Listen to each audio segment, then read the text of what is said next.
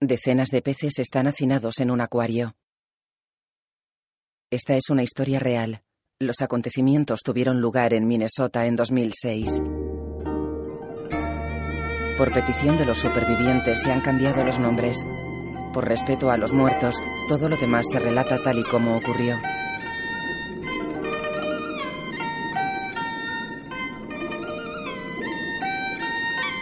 Alguien coge un pez con un cazamariposas. Un cocinero chino lo pone en una tabla y le golpea la cabeza con un martillo.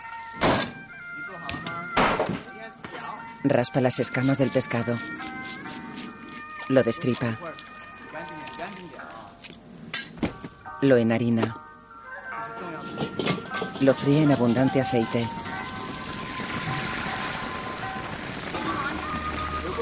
Lo escurre y lo sirve en un plato con salsa y guarnición.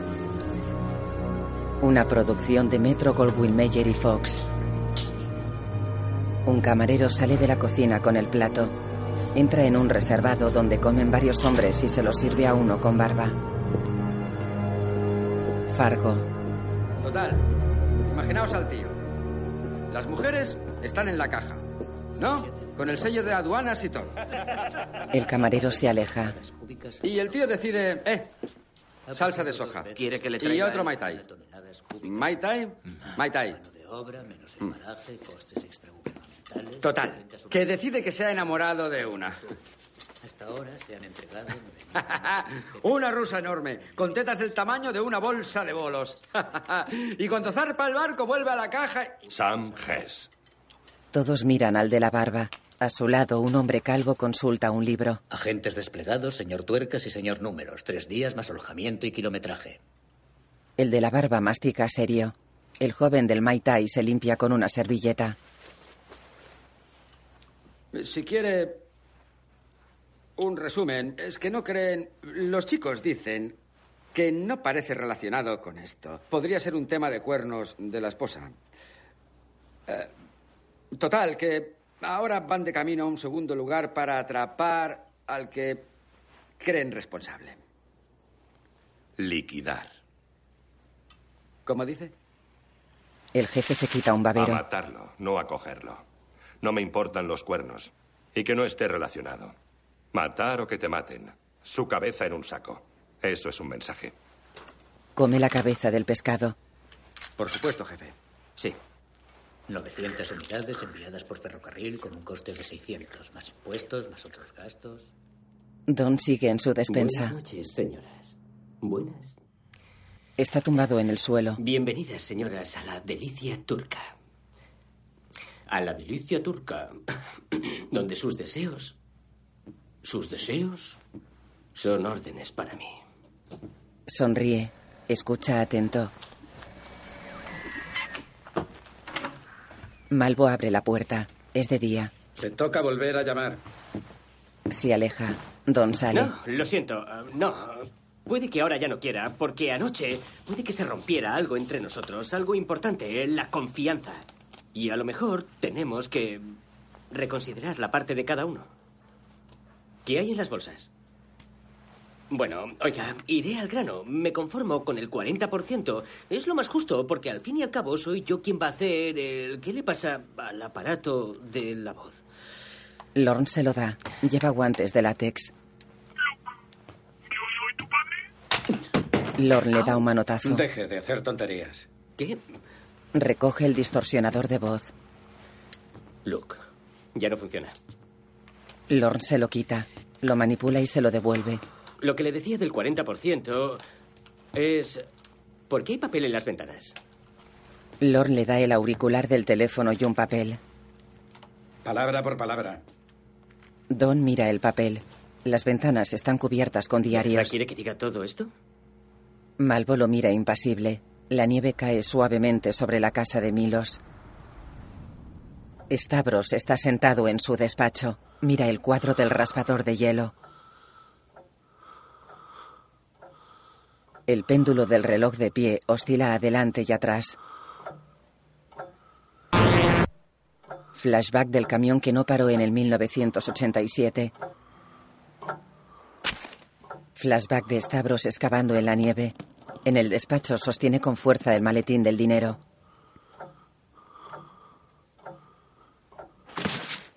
Flashback de cuando abrió el maletín. Oh.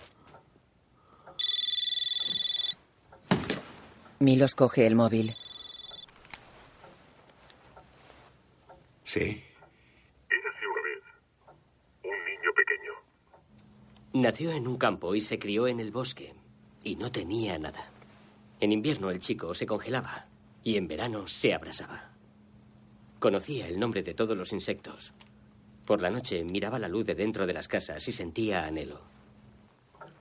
Porque él estaba fuera y los demás dentro. Porque tenía hambre y los demás comían. Debería ser yo, se dijo. Y de la oscuridad salieron unos lobos que le susurraron. ¿Entiende lo que le digo? Sí. En el parking Gustafsson, al mediodía. Milos cuelga asustado. Coge el maletín y se va. En la vidriera, San Lorenzo está sobre una parrilla en llamas. En su casa, Don observa a Malvo. Diga, ¿le ha parecido que iba a pagar? Ah, no tengo ni la menor idea. ¿Se supone que el niño era el griego o...? Alcánzame la bolsa y se lo digo. Don se agacha. Mira dentro de una bolsa de deporte que hay en el suelo. Llega con la cinta americana. Malvo lo noquea. Molly conduce por una ciudad. En serio, señores, los dioses conspiran para que esta sea la peor tormenta de la historia de Minnesota. La tormenta perfecta, nada menos. Ocupará su lugar en los anales. Exacto, Norm. Hay que esperar apagones e iniciar el protocolo de tormentas a medida que el sistema descienda por Canadá. Además, se espera que empeore el estado de las carreteras e incluso que las corten. No cojan el coche a menos que sea absolutamente necesario. Va a caer una de miedo. Aparca en un barrio residencial. Nieva y el cielo está gris.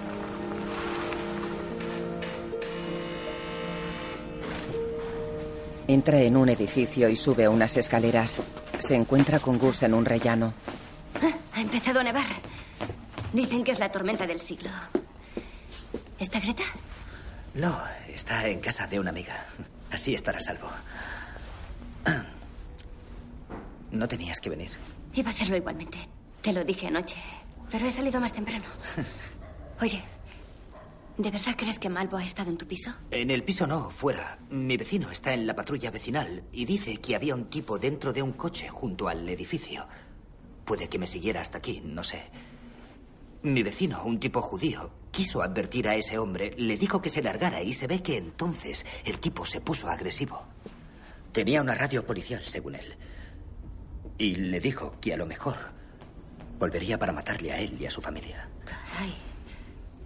¿Lo has denunciado? Bueno, es que dudo mucho que me crean, esa es la cuestión. En fin, no después de haber detenido al tipo equivocado, según ellos, y así estamos. ¿Tu vecino anotó la matrícula? Sí, sí, y resulta que la he buscado. Es un todoterreno de no sé qué marca. Un coche de empresa. ¿De qué empresa? De la cadena de supermercados, la de julio en enero. Granjas Fenix. Sí. Pero a ver, si el tal Malvo decía que era pastor, ¿qué tipo de relación tiene con la granja? Deberíamos pasarnos a ver qué nos dicen. Sí. Deja que me cambie. Sube unas escaleras. Molly se quita nieve del pelo y se peina con la mano.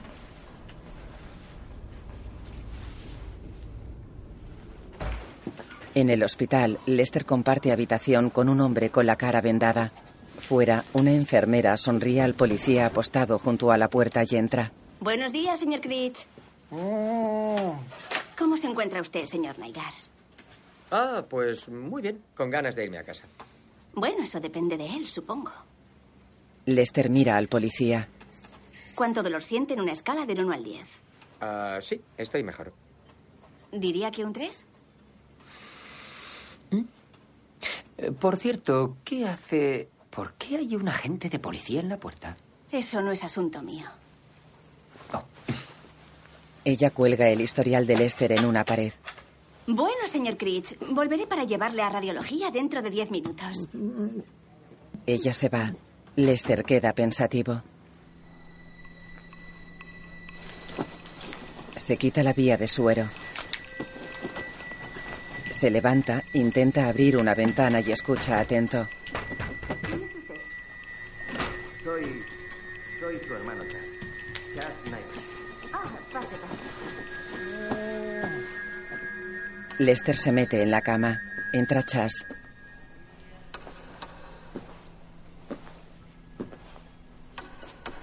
Lester, soy yo. Hola. Chas lo mira enojado. ¿Qué narices has hecho? ¿Cuándo? Vamos, Lester. Hay un agente junto a la puerta, por el amor de Dios. No sé. Me corté la mano con un clavo oxidado. No sé si eso requiere la presencia de la policía. Dicen que estabas presente cuando mataron al jefe de policía. ¿Qué va? Creo que me acordaría. A menos que, no sé, con el golpe en la cabeza, tal vez. eh, No sé. Estás mintiendo. ¿Quién lo dice? La policía, la mujer, dice que eres sospechoso. ¿Sospechoso de qué? De matarlos. A Per, al jefe y hasta Sam Hess. Es una tontería, eso es lo que es. Yo soy la víctima. ¿Me oyes? Él vino a mi casa, ellos. Y por poco muero, ¿se lo has dicho? No me cuentes mentiras. Te acogí en mi. en mi casa. No es. Y estuviste Ah, conmigo. Por Dios, por Dios, qué típico. La policía no sabe quién lo ha hecho y empiezan a culparnos a todos. Dijiste que te habían secuestrado, me llamaste y me contaste que te habías metido en algo. Pero ya te dije que era una broma. No, dijiste que estabas en un maletero, que dos hombres te cogieron. ¿En qué te has metido, Lester? ¿Qué narices ocurre? Chas, te lo juro, se trata de... es un... Eres mi hermano, deberías estar de mi parte. Chas lo mira serio. Ha muerto gente, Lester. Tu propia esposa. Dicen que es una conspiración y que puede que contrataras a un tipo para... Niega cabizbajo. ¿Para? ¿Qué? Venga. Chas lo mira enfadado. Chas, te lo juro por Dios. No soy culpable de nada. Creen que has sido tú o que sabes quién ha sido. Tienes que darles algo. Un nombre. Si quieres que te dejen en paz, tienes que darles un nombre. Lester asiente pensativo. Chas. Hermano, venga, no es... En esto tienes que apoyarme. Siempre has sido una carga para mí. Estoy harto. A ti te pasa algo raro, Lester. Te, te estás volviendo loco. Lester lo mira sorprendido. No estás en paz con el mundo. Se aleja. Chas. Chas. Chas se va cerrando la puerta. Lester queda pensativo.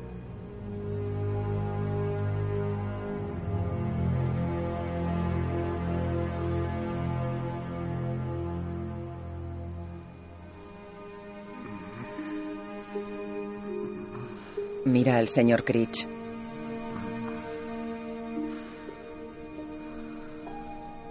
Se levanta.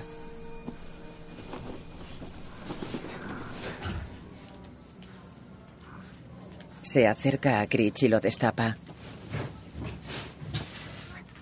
Le baja las piernas y se lo carga a la espalda.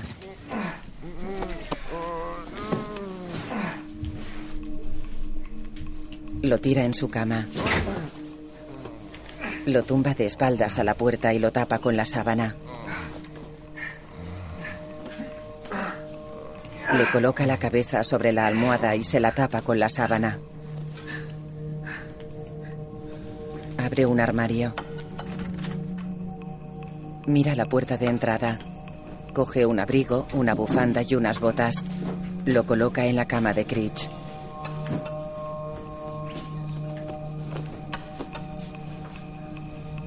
Va hacia una mesa con material médico y coge una venda.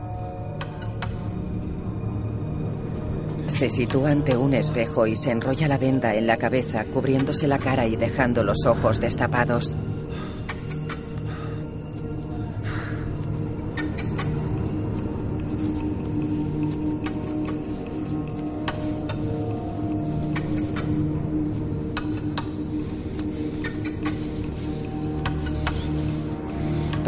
escucha atento.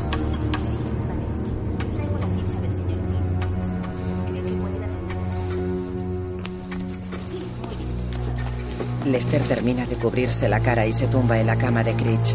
Entra la enfermera. ¿Está listo, señor Critch? Ella tira de la cama y se la lleva. El guardia cierra. La enfermera empuja la cama por un pasillo. Muy bien, señor Critch. Enseguida vendrán a buscarle. Ella lo deja en el pasillo y se aleja. Lester la observa. Ella cruza una puerta y se aleja por otro pasillo. La puerta se cierra. Lester se levanta y se quita la venda.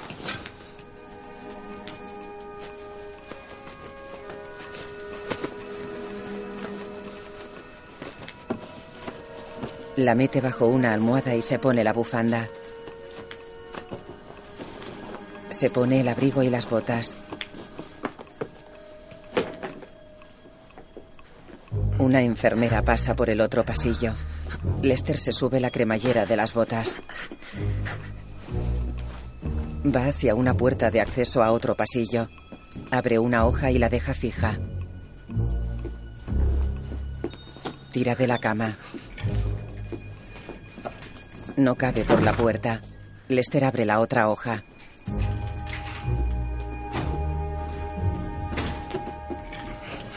Tira de la cama y la deja en el otro pasillo. Vuelve al primer pasillo y se peina con la mano. Repara en una puerta que reza. Taquillas del personal. Entra. Sale del hospital y pulsa el mando de un coche. Las luces de un Audi se encienden. Lester va hacia el coche y monta en él.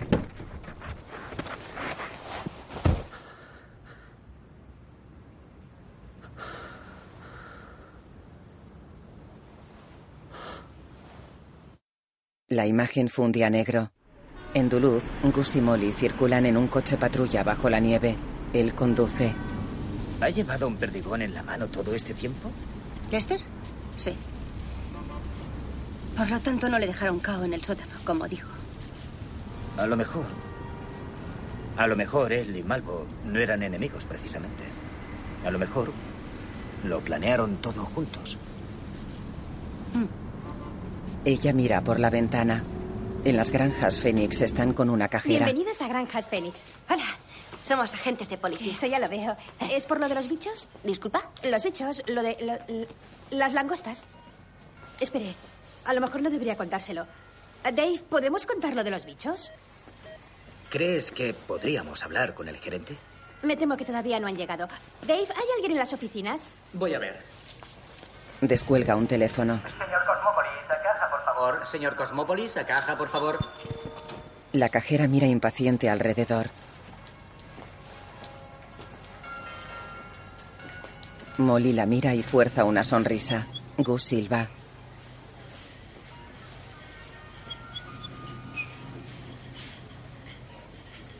Está bien. Les voy a dejar mi tarjeta. Soy la ayudante Solverson.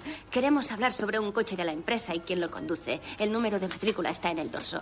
Cuando llegue el gerente, que me llame. Sí, claro. Gracias. Gracias por la visita. ¿Qué hacemos ahora? Necesito otra taza de café.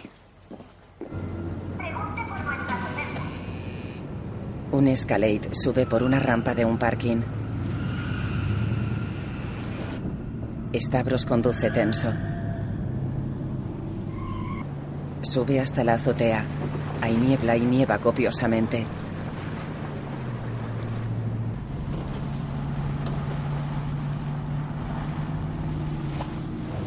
Aparca.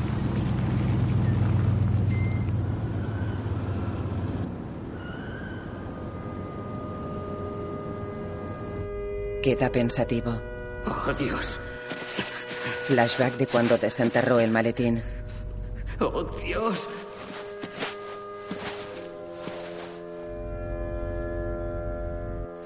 Sostiene el raspador. En el coche coge el móvil. ¿Qué? El chico se sube por las paredes. En una cabaña. Está aburrido, igual que yo. ¿Ha realizado la entrega? No. No es tarde para echarse atrás. Es mucho dinero. No es por el dinero. Es más importante. Gracias, Dios. Flashback de cuando vio el raspador clavado en la nieve. ¿Qué ocurre? Ya sé lo que tengo que hacer. Dame una hora y volved. Y dile al chaval que le quiero. No pienso decírselo. Milos cuelga y se va. Wally está en el porche de la cabaña. Coge los trastos, nos vamos. Sale Dimitri. ¿Eh, ¿A mi padre? Lleva un cepillo de dientes en la boca. Stavros para junto a la garita de salida del parking. Ticket, por favor. He cambiado de opinión. He decidido... Dios, él me lo dijo. Tiene otros planes. ¿Dios le ha dicho que no aparque aquí? No, no. Ahora sé lo que tengo que hacer, pero antes no. Señor, tengo que... Son dos dólares la primera media hora. Hijo, ¿vas a la iglesia? Sí, señor. Pues abre la puta puerta. Dios te lo ordena. El joven obedece y abre la barrera. Milo se va. Gus y Molly van en el coche patrulla. Dos caras. ¿Qué dices? Ah. Cuando alguien miente es lo que se suele decir, que tiene dos caras. Porque tiene una cara para decir la verdad y la otra para... Supongo que eso es lo que más me molesta. Más que la violencia, las muertes y eso. Bueno, eso está claro. Pero no sé. Cuando un perro tiene la rabia, no lo confundes con uno normal. Y aquí estamos. Deberíamos ser nosotros, las personas. Deberíamos comportarnos. Ser mejores. ¿Sabes?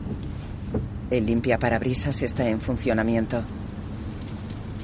Es difícil vivir en este mundo si crees en eso. Ni te lo imaginas. En su casa, Don está atado a una cinta de correr.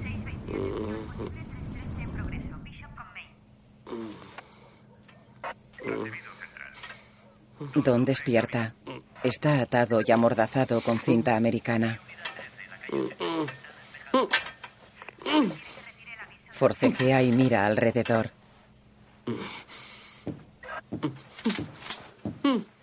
Se vuelve asustado. Lorne se acerca con una escopeta. La descarga. Lo he pensado y lo del 40% no me vale. Se aleja. Deja el arma en una repisa. Va hacia una ventana. Aparta un poco el diario y mira afuera. Dos personas caminan bajo la ventisca. Lorne se aparta de la ventana. Pasa junto a Don.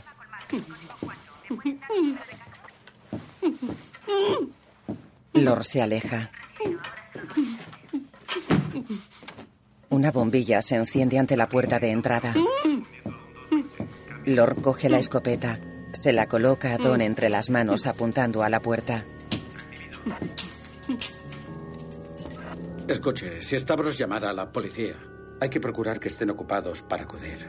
Es la primera parte. Don niega. Malvo ata la escopeta a la cinta de correr.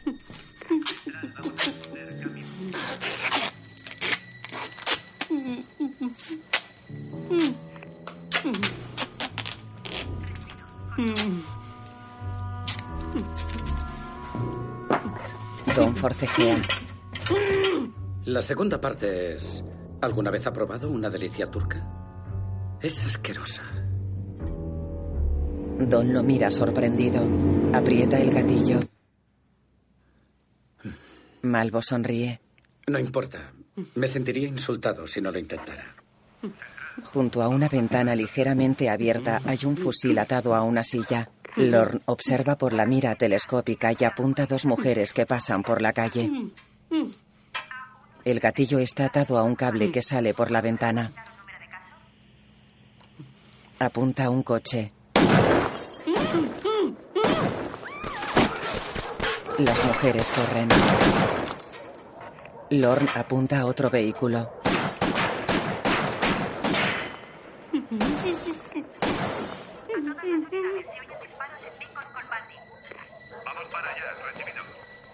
Lorne coge la radio. Lorne mete cosas en las bolsas de deporte y se aleja por un pasillo.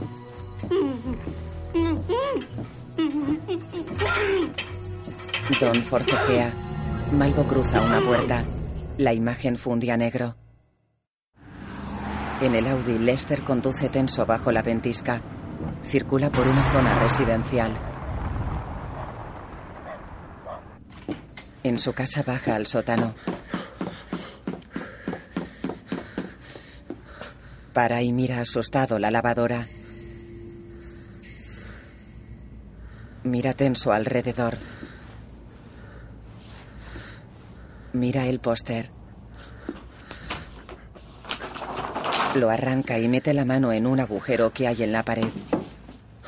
Saca aliviado el martillo que está en una bolsa de plástico. Coloca el póster presionando las esquinas superiores. Saca una caja de debajo de la escalera.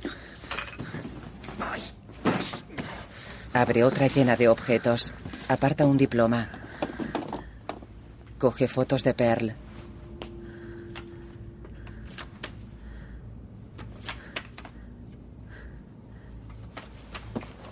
Cierra la caja, la mete bajo la escalera y pone la otra caja encima. Sube la escalera con el martillo. Para y se vuelve. Va hacia el cesto de la colada y busca entre la ropa. Coge unas bragas. Coge el martillo y coloca el resto de la ropa dentro del cesto. Se va. El póster tiene salpicaduras de sangre. En el hospital, la cama de Critch está en medio de un pasillo. La enfermera que atendió a Lester mira en distintas habitaciones. Repara en la puerta abierta de la sala de taquillas y se asoma. Señor Critch, Queda pensativa. Se va. El Audi circula por una zona residencial.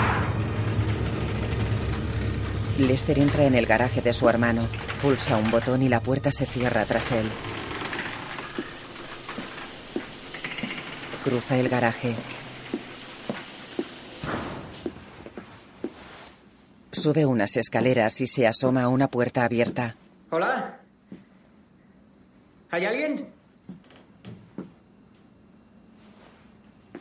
Palpa sobre el armero y coge una llave. Abre el armero.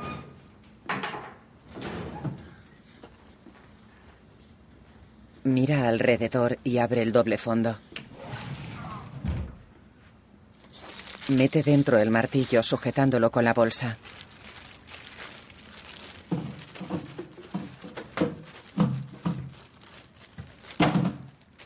El martillo se cae. Lo coge con la bolsa y lo coloca de nuevo. Busca en los bolsillos del abrigo. Saca las fotos y las bragas y las deja en el armero.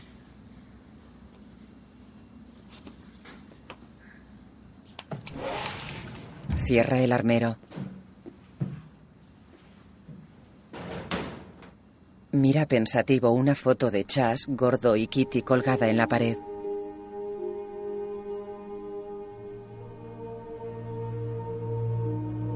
Mira el armero. En la foto están todos sonrientes. Abre el armero y coge un revólver.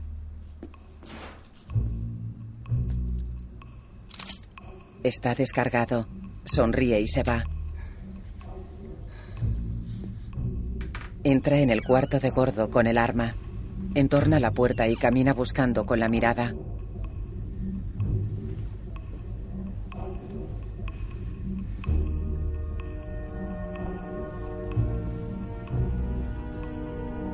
Repara en algo.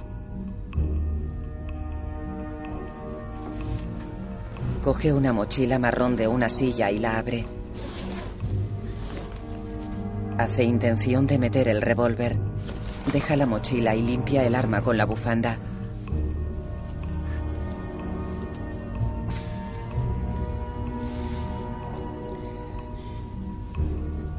Coge el revólver con la bufanda y lo deja caer en la mochila. La cierra y queda pensativo. La deja en la silla. Va hacia la puerta y escucha atento.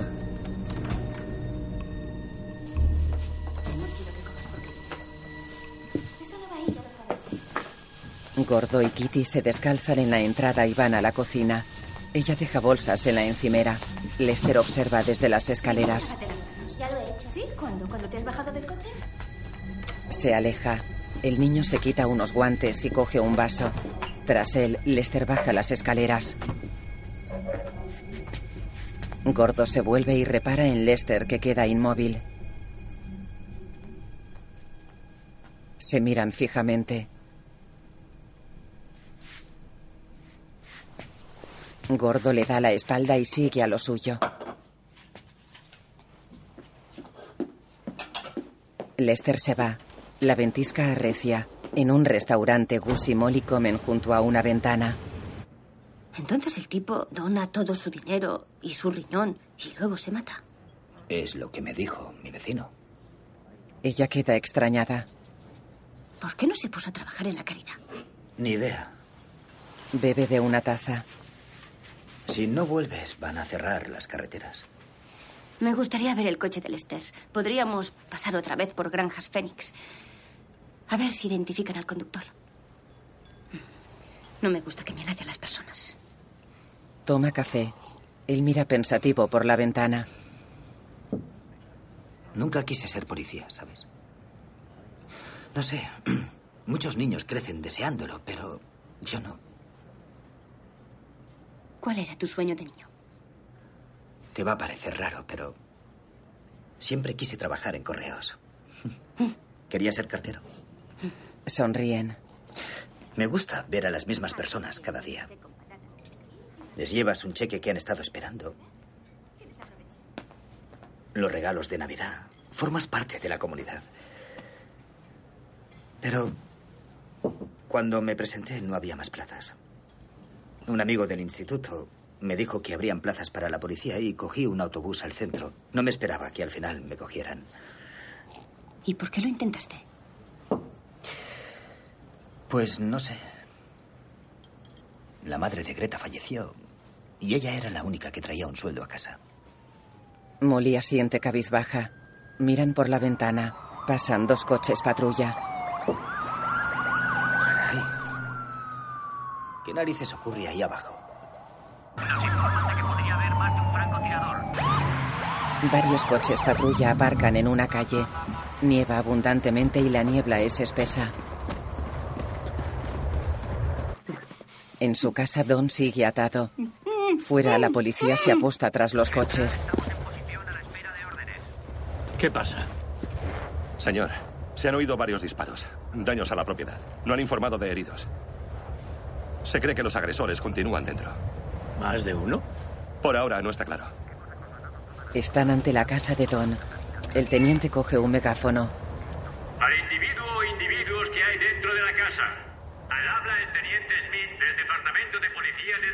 Duluth. Le ordeno que tire las armas y salga con las manos en alto. Don se agita. El teniente baja el megáfono.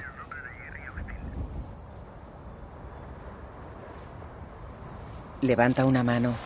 En marcha.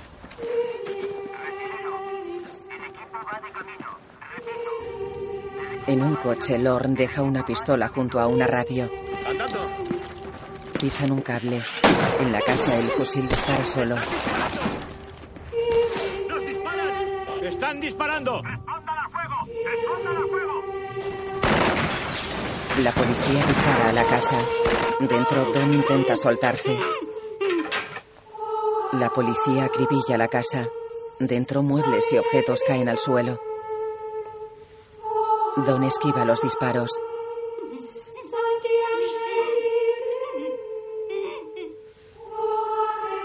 Malvo conduce. ¡Alto el fuego! En la casa la luz se filtra a través de los agujeros de bala. Don sigue atado a la cinta de correr. Creo que le hemos dado. ¿En qué se basa? ¿Es adivino? Procedan, procedan. Los agentes avanzan hacia la entrada. Don cierra los ojos asustado. Dos agentes van hacia la puerta. Otros dos los cubren desde atrás. Don mira asustado las sombras que se proyectan a través de las ventanas. Consigue retirar la cinta que le cubre la boca. Los agentes rompen un cristal y lanzan dentro una bomba de humo. La estancia se llena de humo. El pasillo, Don está iluminado desde atrás. Los agentes entran y le apuntan. Acribillan a Don. La sangre salpica las paredes. Cinco agentes disparan a Don. Don escupe sangre y se desploma sobre la cinta de correr. Los agentes se acercan despacio. La imagen funde a negro. Lorn conduce bajo la ventisca. Sospechoso abatido. Repito, sospechoso abatido. Es el pequeño guerrero que... Lorn apaga la radio y conduce serio.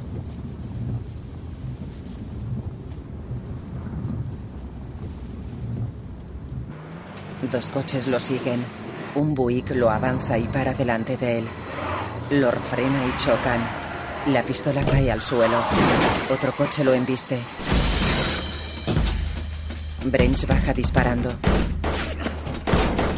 Lorn intenta alcanzar la pistola. Brains se aproxima. Lorn patea la puerta. Brains cae. Numbers apunta a Lorn con una metralleta. Los matones miran el coche vacío. Lorn se esconde tras un Toyota. Salta la alarma. Brains y Numbers disparan al Toyota.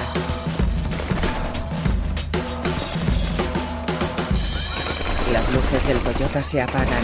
Un hombre entra en el restaurante. Hay disparos calle arriba. Parece la maldita guerra mundial. Llame a emergencias. Ella y Gus salen. Molly corre. No, espera. Aquí Grimley. Se oyen disparos en la cuarta con Hunter. Solicito refuerzos. Corre. Lorn escucha atento. Los matones avanzan a través de la espesa niebla. Se acercan despacio al Toyota y van hacia la parte trasera. Lorn no está. Malvo camina bajo la ventisca.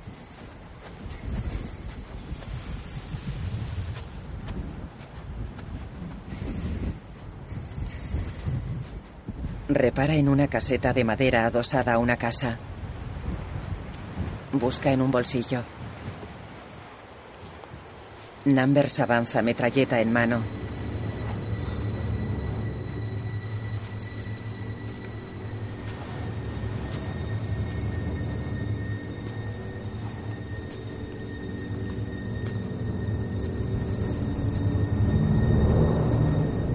Lorn se hace un corte en una mano.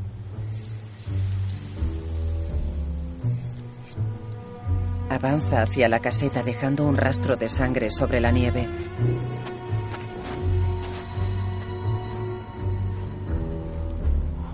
Numbers camina mirando alrededor.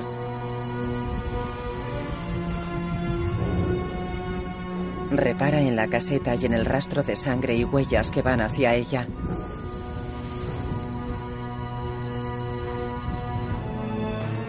Sigue el rastro.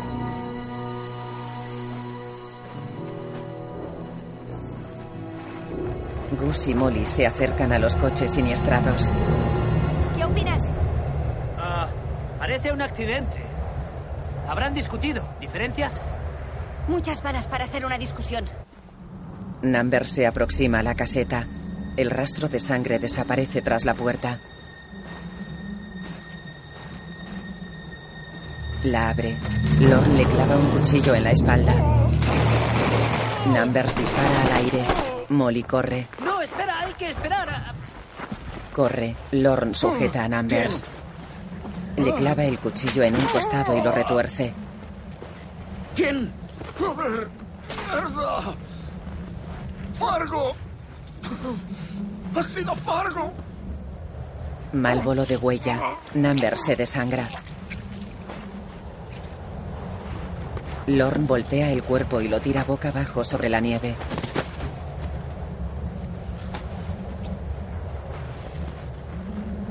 Coge la metralleta. Malvo se va y desaparece entre la niebla. Gus y Molly corren hacia el cadáver de Numbers. Uno abatido. Gus examina el cuerpo. Lo mira impresionado. Molly se aleja. Creo que está muerto. Mira extrañado alrededor y saca su arma. La niebla es muy espesa. Grimly mira agobiado alrededor.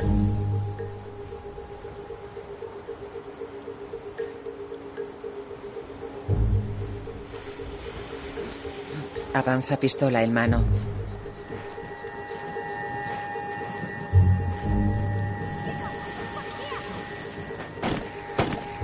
Gus observa destellos de disparos. ¡Alto! Avanza tenso entre la niebla.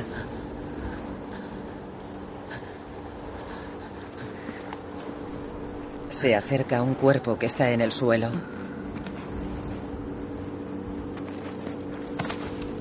Cae de rodillas y mira angustiado a Molly que yace boca abajo sobre la nieve con los ojos cerrados. Queda con la mirada perdida bajo la ventisca.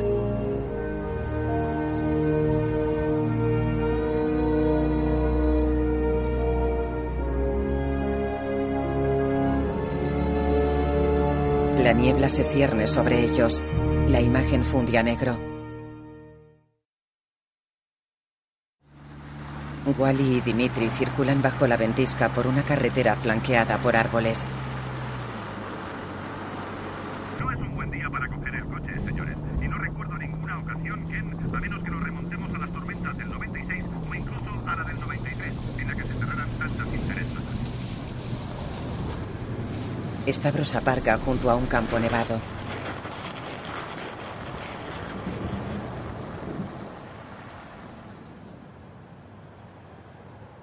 Baja del coche.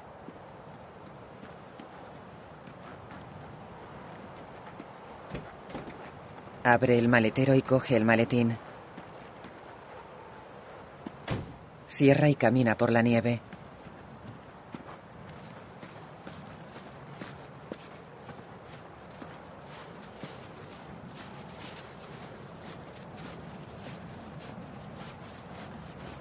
Va hacia una alambrada. Se arrodilla junto a ella con el maletín. Escarba en la nieve haciendo un hoyo. Los copos se adhieren a su pelo oscuro. Coge el maletín.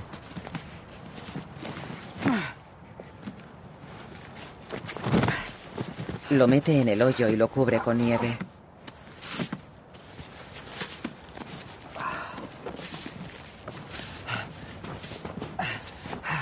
Mira alrededor mientras echa nieve sobre el maletín. La alambrada se extiende hasta desaparecer en la llanura helada. Saca el raspador rojo y lo mira.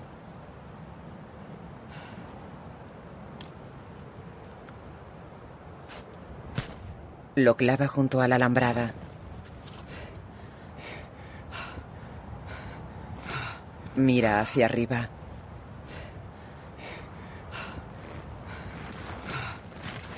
Se levanta y se va.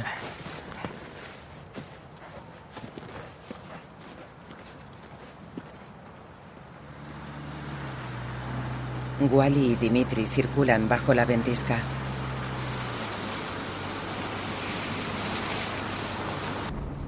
La niebla esparce. Que se haga la luz, ¿eh? Algo se estrella contra el parabrisas. ¿Pero qué narices ha pasado? Llueven cientos de peces que caen sobre la carretera. El coche da bandazos. Derrapa. Stavros pasa con el coche por una zona boscosa. El día es claro.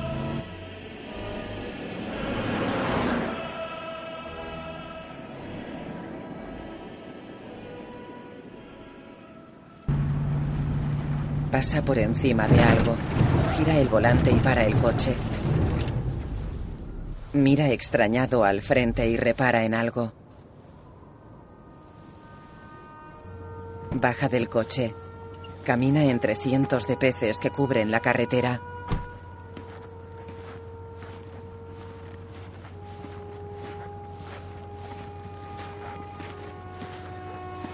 Mira impresionado el cadáver de Wally que yace en la cuneta sobre una mancha oscura.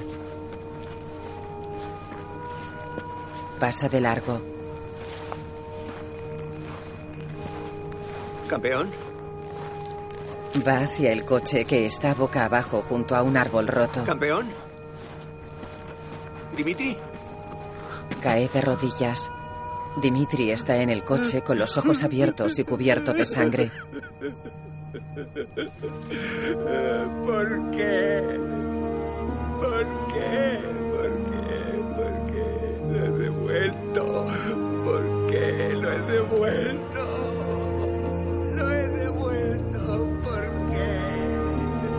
Permanece de rodillas junto al coche rodeado de peces muertos.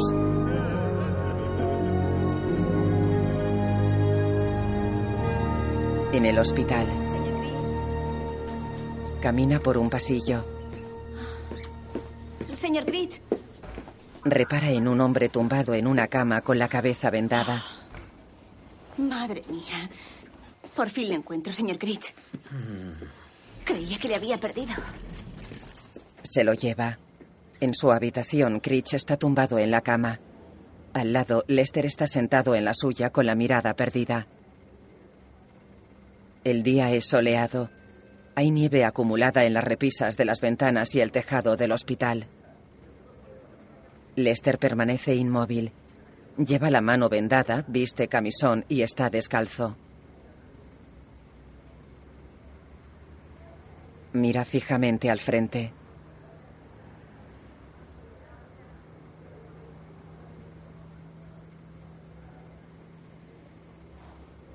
Mira a Critch. Mira pensativo al frente.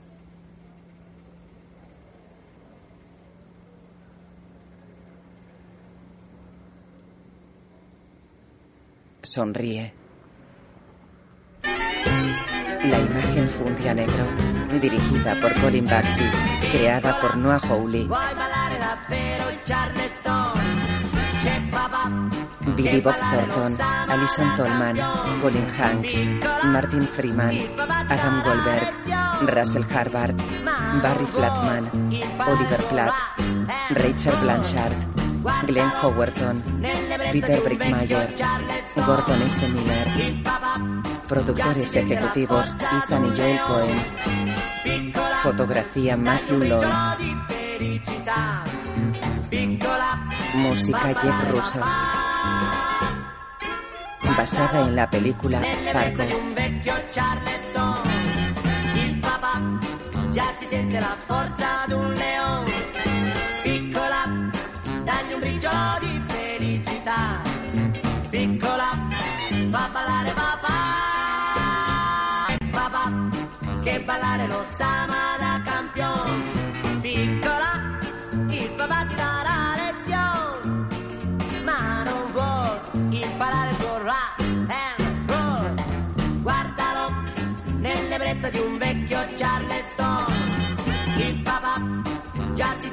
forza d'un leone. Piccola, dagli un briciolo di felicità. Piccola, fa ballare papà. Guardalo nell'ebbrezza di un vecchio Charleston.